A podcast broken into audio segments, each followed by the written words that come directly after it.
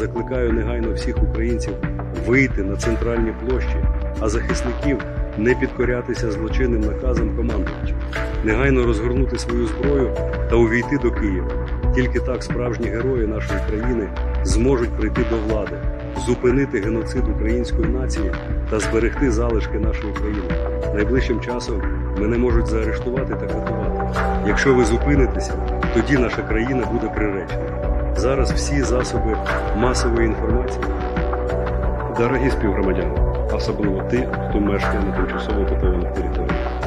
Бойовики, підтримувані Російською Федерацією, продовжують загострювати ситуацію, свідомо вводячи